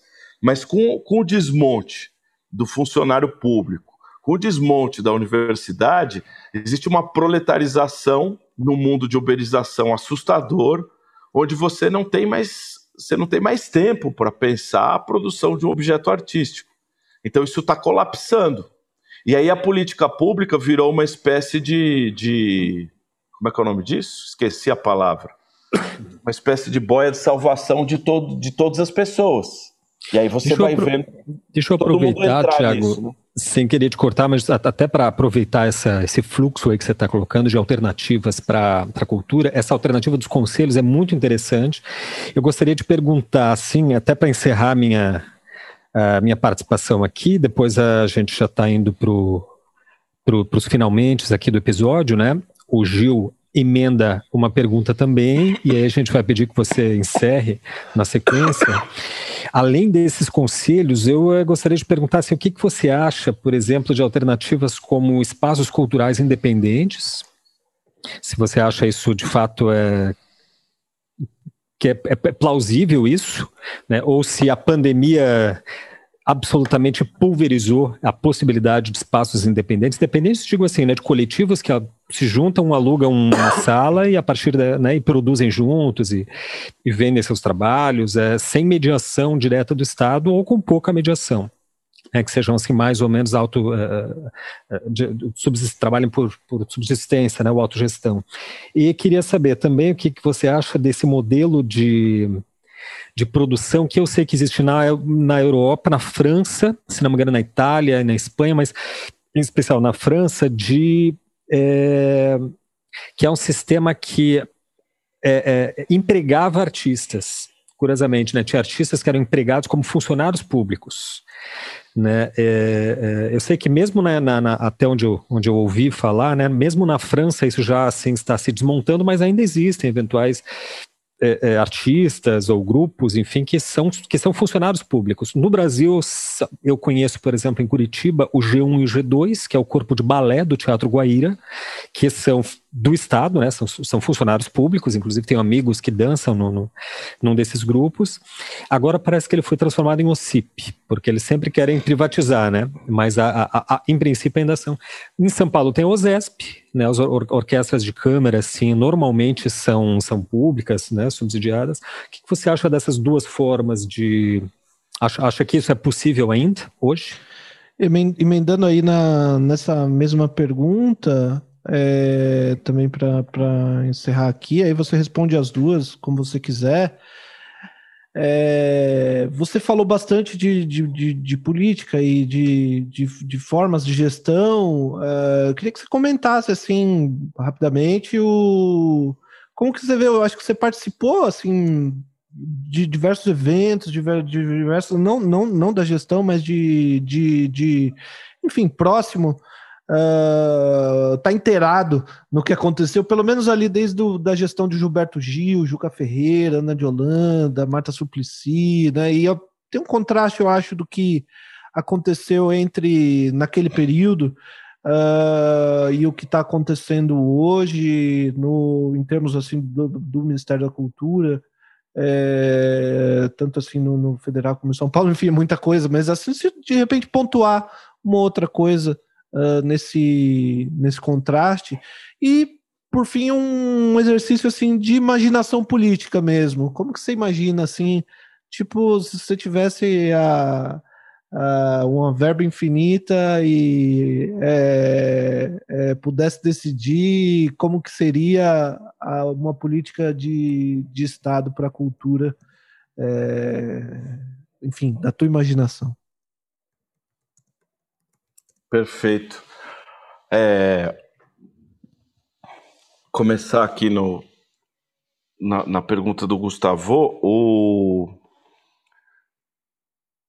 esse a gente no teatro isso chama o teatro estatal, né? Eu acho que na, na, por exemplo na, na Rússia ainda tem, eu acho que em Moscou, eu posso estar errando os números, mas tudo bem, mas eles são próximos disso ou mais ou menos parecido com isso. Tem acho que 600 grupos de teatro estatais. Nossa! É uma coisa impressionante. Então, pela uma tradição do teatro e pela uma, uma, uma, continuidade de um pensamento que teve na Revolução Russa, de pensar. Então, como que funciona isso? É um pouco parecido com os núcleos estáveis. São, seriam, por exemplo, a antropofágica, ela vai lá, se inscreve, a gente vira todo mundo funcionário público, 13 terceiro, carteira assinada, e segue fazendo o nosso trabalho. Isso tem em diversos países, assim, ainda na Europa. A gente fez um encontro esses dias com, com teatros, só que era sobre teatro de animação, com teatros de animação em outros lugares do mundo, na França, é, que são países que têm esses teatros. Então você tem ali no, no ecossistema deles um grupo que faz teatro de animação, de formas animadas.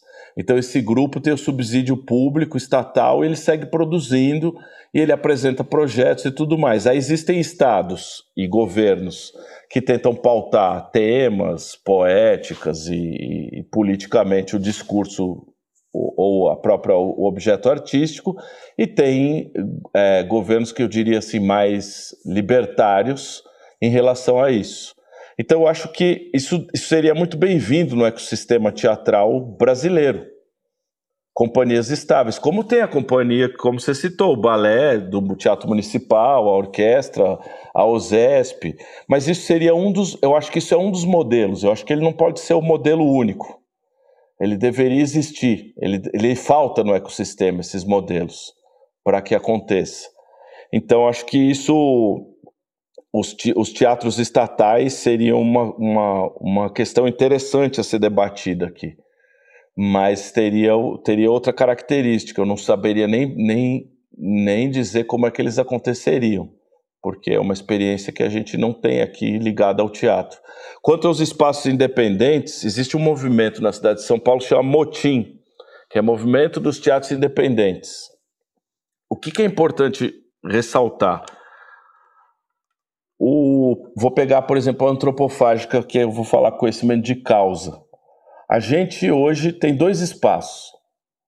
Um, que é esse que eu estou agora, que está no Bexiga, e é um espaço alugado, é um espaço que é antropofágico. Antes disso, estava lá perto do, do, do, Parque da Água Branca, ali perto do metrô Barra Funda. Então, é uma sede que a antropofágica tem algumas décadas aí. Essa sede é onde está o acervo de figurino, de cenário, onde a gente ensaia, onde a gente apresenta. É, são sedes pequenas, então, para, sei lá, entre 40 e 100 pessoas, é o que cabe numa sede dessa. Então, esses teatros independentes, como que surgiu, por exemplo, o Pindorama, que é o espaço da antropofágica? A gente juntou, Gilberto é, lembra bem disso, é, a gente juntou um número de pessoas, é, pessoas que eram próximas também, gostavam do nosso trabalho e que mensalmente contribuíam para que a gente pagasse as contas. A gente não tinha fomento, não tinha nada. Antes do fomento, a gente já tinha um espaço.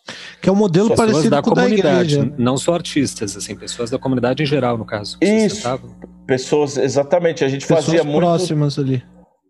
A gente fazia muito pedágio também. A gente ia Uhum. para as zonas ricas de São Paulo e parava os carros e falava: olha, aqui está um folheto, a gente é esse espaço de teatro. Só que isso, é, isso tem um tempo. E conforme você vai produzindo mais, isso vai ficando apertado. Isso é uma possibilidade, mas é uma possibilidade de um, num trabalho muito precário.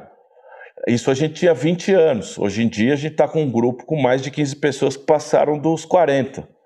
Então essas pessoas hoje em dia têm filhas, filhos, essas pessoas pagam aluguel, em determinado momento essas pessoas naquele momento ainda moravam com os pais e as mães. Então conforme a, a, vida proletari se proletariza, isso se torna basicamente inviável.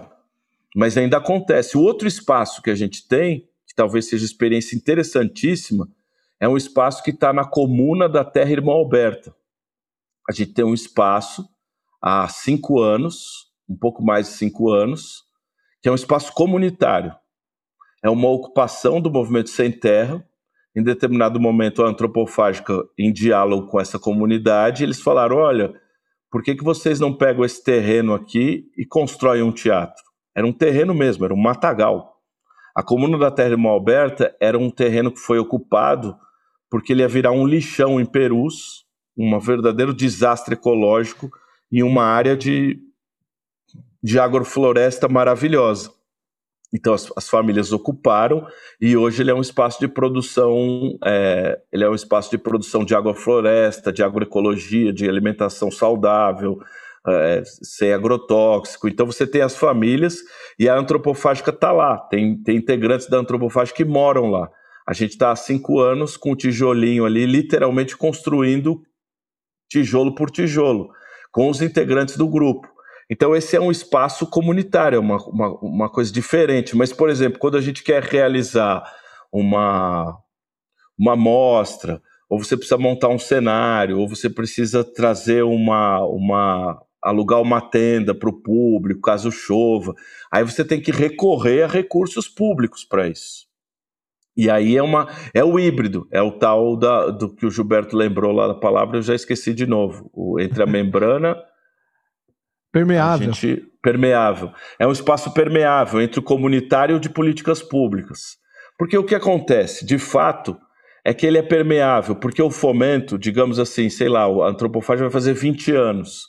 Se a gente somar os anos que a gente passou fomentado, é muito pequeno. Então, a gente sobrevive períodos que são mais tensos, que são os períodos que não tem nenhum tipo de verba pública, nada público. Essa comunidade artística permanece produzindo, e aí, quando tem essa possibilidade, a gente consegue realizar projetos ou colocar um projeto que já estava em pesquisa de pé. Então, na verdade, o que se tem é, uma, é um híbrido entre os, o, a organização comunitária e a organização de políticas públicas. Eu não sei se eu te respondi, mas é justamente isso. Nós já somos um teatro independente. Ou a gente está agora fomentado, o fomento acaba em julho. A partir de julho, esse o aluguel do espaço é pago pela cotização das pessoas que integram o espaço e de pessoas que colaboram nisso. Então ele já é independente. São teatros independentes que de tempos em tempos, de maneira intermitente, arranjam uma verba pública para continuar. Então isso já está acontecendo. E aí existem os espaços independentes que são de produção, que vivem de bilheteria, de também de verba pública. Por exemplo, tem uma conquista recente no ecossistema que é conseguir a isenção de IPTU para os espaços teatrais. Até julho, por exemplo, a gente está com, com edital público mas depois a gente a, a, a, subsistência do espaço e das pessoas está a partir da cotização e do, e do próprio da própria comunidade que colabora com a gente para se manter existindo. E aí, aí vai ser começa tudo de novo o processo de ir atrás de algum de algum edital e de, de procurar pensar coisas e qual é o próximo projeto o que, que isso está ligado à cidade, o que, que isso está ligado aos, aos, territórios que a gente habita hoje, que é aqui, e lá no, na divisa, no extremo noroeste da cidade de São Paulo.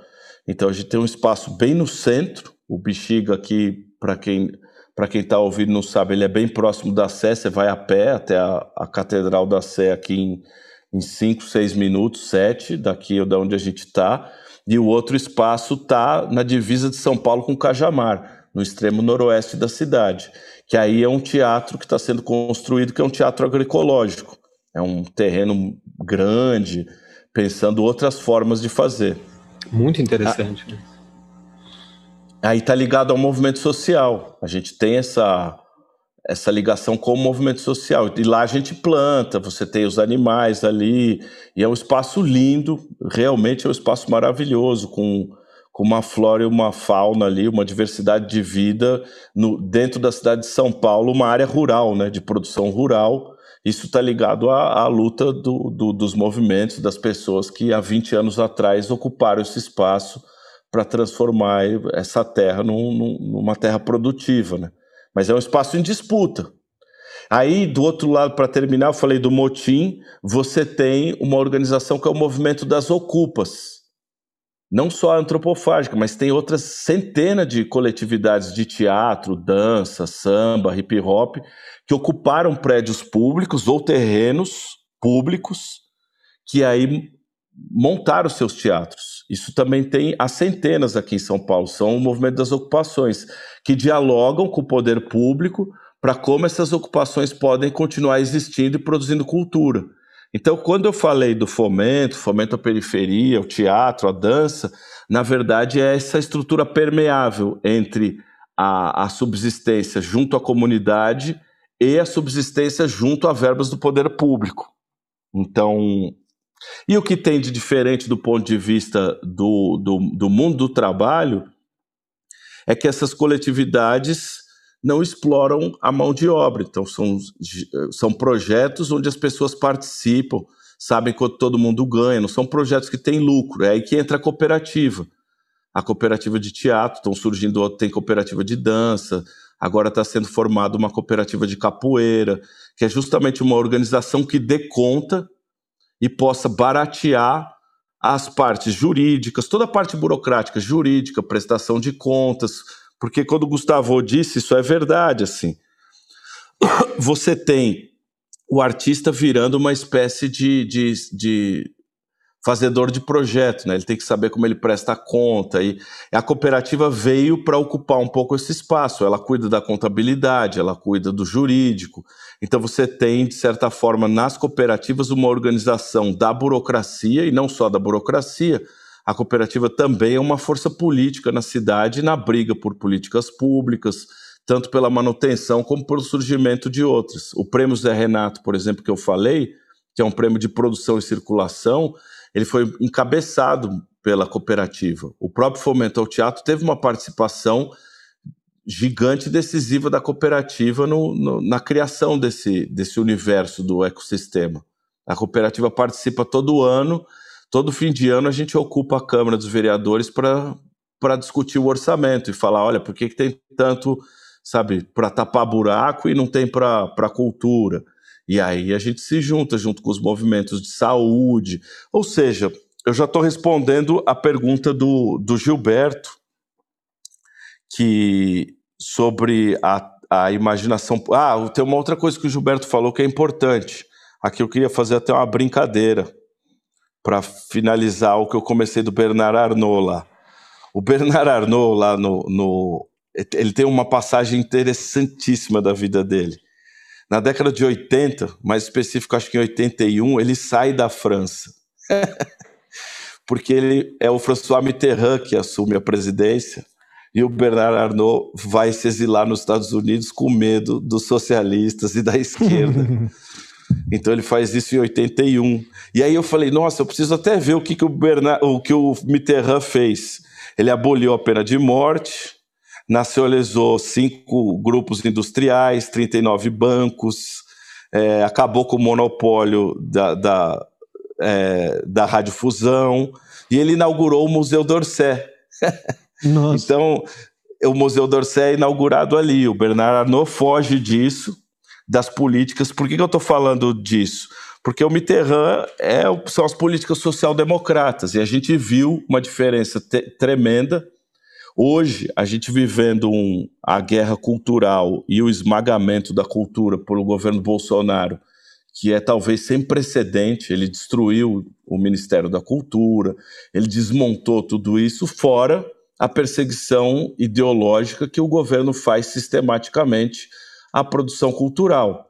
Digamos que tem tintas, a gente viu né, o, o, o secretário de cultura dele que, que emulou ali a, a o, o Goebbels no, no processo. Foi uma das primeiras uhum. quedas que teve, que foi que foi esse o esqueci o nome dele agora. Mas é um Mas nome é uma... que a gente faz questão de esquecer também. É, ainda bem que eu esqueci. Mas então a gente tem o governo Bolsonaro que é terrível. A gente teve outras outras as prefeituras. Então a política de governo influencia bastante em como as políticas estatais se organizam. Por exemplo, o fomento ao teatro sofreu um golpe gigantesco com um dos secretários de cultura que proibiu os projetos de votarem. Quando eu falei da eleição da, do fomento, só para você ter uma ideia, a cooperativa escreve centenas de projetos, porque é uma, é uma congregação de projetos. E agora eles criaram um sistema que é um voto por CNPJ. O que, que faz isso? Faz com que todo mundo queira ser a sua própria empresa e destruir o próprio pensamento cooperativista. Porque qual é a lógica cooperativista em resumo? É uma lógica que tenta dirimir, ela não acaba, mas é menos competição e mais cooperação ou colaboração. Que eu uhum. acho que uhum. isso está isso tá como pano de fundo em todo o processo da política pública.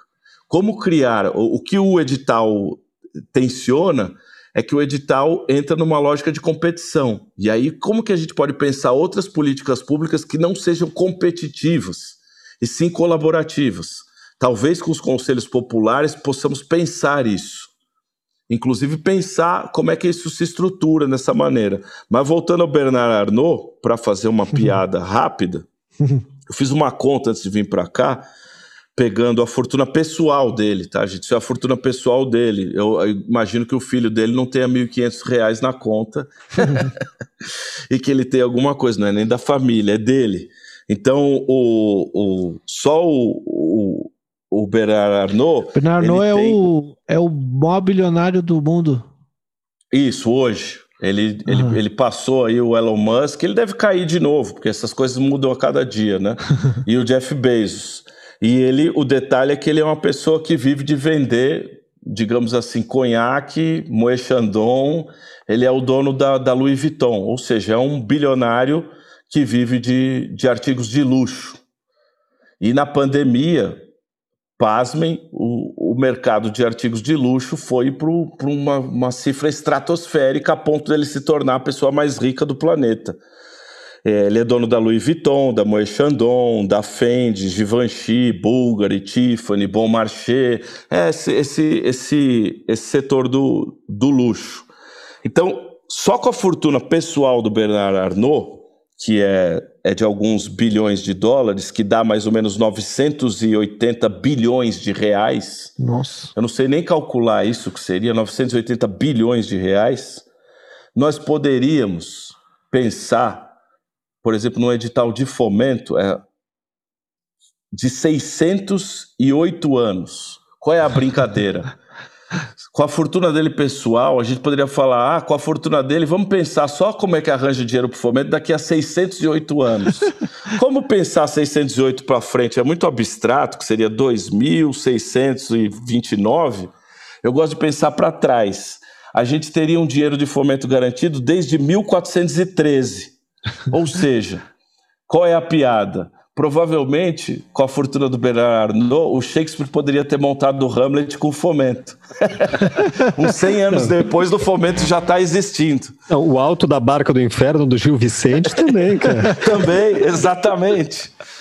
exatamente. Então, essa. E, e para o Gilberto que citou as produções da igreja e tudo mais, poderia o Martinho Lutero ali ter pensado também, estaria tudo dentro. Então, desde o estamos em 1.400. Então é uma cifra absolutamente assustadora, que é um... É, para uma e aí, pessoa por último, só, né? Por último, se a gente pensar o orçamento da cidade de São Paulo, que é de 500 e poucos milhões, eu peguei aqui o orçamento de um filme, que é o Piratas do Caribe. O orçamento para fazer Piratas do Caribe é 2 bilhões 148 milhões de reais o orçamento desse filme. Ou seja, é umas cinco vezes o orçamento da Secretaria de Cultura para toda a cidade de São Paulo para um único filme do ano inteiro. Para fazer um único filme enlatado da indústria cultural. Se somar uns três, quatro filmes, a gente começa a bater PIBs de cidade do estado de São Paulo. E aí, portanto, as cifras começam a ficar indecentes. Eu fiz a, a brincadeira com os PIBs. É, o, só a fortuna do Bernard Arnault, que é 974 bilhões de reais, o PIB de Osasco é 8 bilhões de reais. Então é 10 vezes o PIB de Osasco.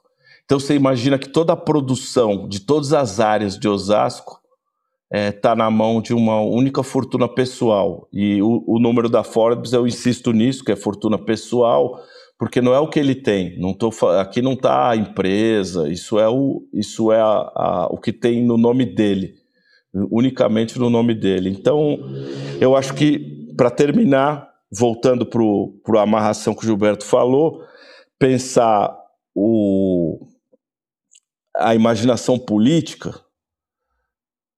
se eu quisesse dar uma, uma, uma, uma, coisa de impacto, eu falaria assim, não, não dá para, na imaginação política não teria relação entre arte e Estado. Pronto, aí terminaria bonito uhum. e acabaria Ali, nisso. Não é a resposta correta, a gente quer a Isso. resposta imaginativa. Exato, a imaginativa. Se tu eu tivesse acho... a fortuna do Bernardo Arnault aí para poder investir na cultura. Você decide, você tá com a fortuna do Bernardo te deixou como único herdeiro.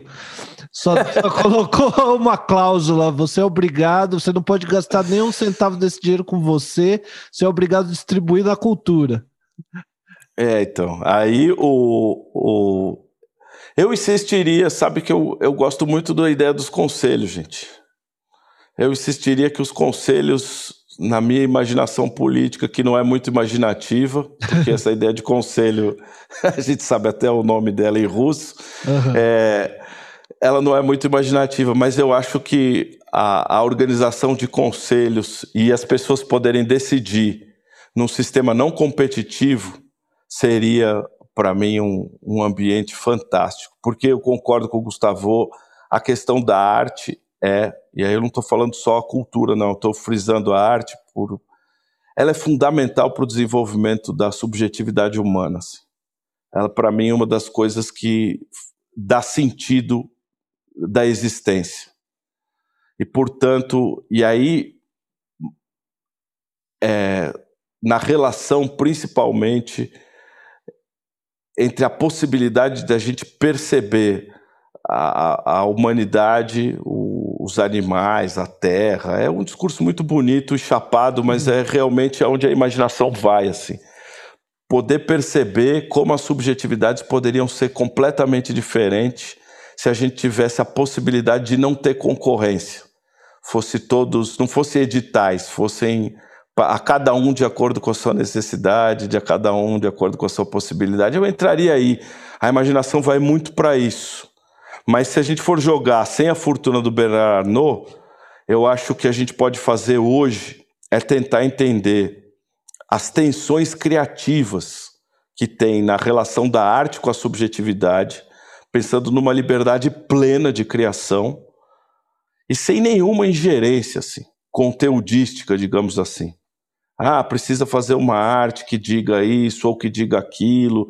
Eu acho isso absolutamente é um terreno muito sensível, muito perigoso em querer entender e querer conceituar a arte em, em, lugares que eu acho que ela que ela tá para além assim, que é o jurídico. Eu acabei de escrever um, um, um, uma coisa para um grupo. A gente incorporou muito do, do sistema jurídico na questão artística, que justifique o objeto, que justifique a sua ação, que justifique a sua. Não, a arte precisa de bem mais liberdade nisso.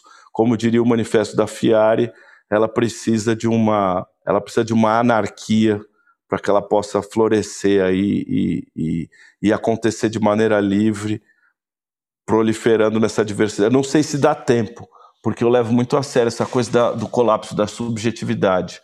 Eu acho que realmente nós temos que correr com o tempo, porque o colapso ambiental e da subjetividade bate na porta. Mas como a história é muito maior do que a nossa imaginação, eu acho que temos chão aqui para pensar aí do, do, do, do, grãozinho que é o fomento e algumas conquistas que tivemos para um processo mais interessante. Eu agradeço muito é, essa conversa, eu achei uma possibilidade gigantesca de, de refletir e pensar sobre essas questões e se vocês quiserem aí a gente pode seguir adiante mais para frente fazer uma outra. Eu estou agora numa guerra com a própria uma guerra no, no, no, melhor sentido, com, com as possibilidades formais aí e o que, que a gente está encontrando de, de, de cadeias formais aí no, no pensamento da arte. Quero dizer, no teatro especificamente, a pergunta é por que Hamlet continua sendo o modelo e o príncipe das personagens. Então. Olha isso, já tá o tema prontinho para um outro é. episódio. exato. Tem até título. E já, já fica o, é, aqui o teaser. é, e fica, deixo também assim. É formalmente o convite para retornar um dia, Tiago, porque foi excelente, achei tuas colocações espetaculares. Estou quase, estou pensando já em me mudar para São Paulo para fazer parte desse conselho de cultura aí que você está pensando em montar. Espero e torço que apareça, né, que venha a acontecer, se materializar de fato, e quando acontecer, você volta aqui para a gente para contar essa história. Né? Isso aí.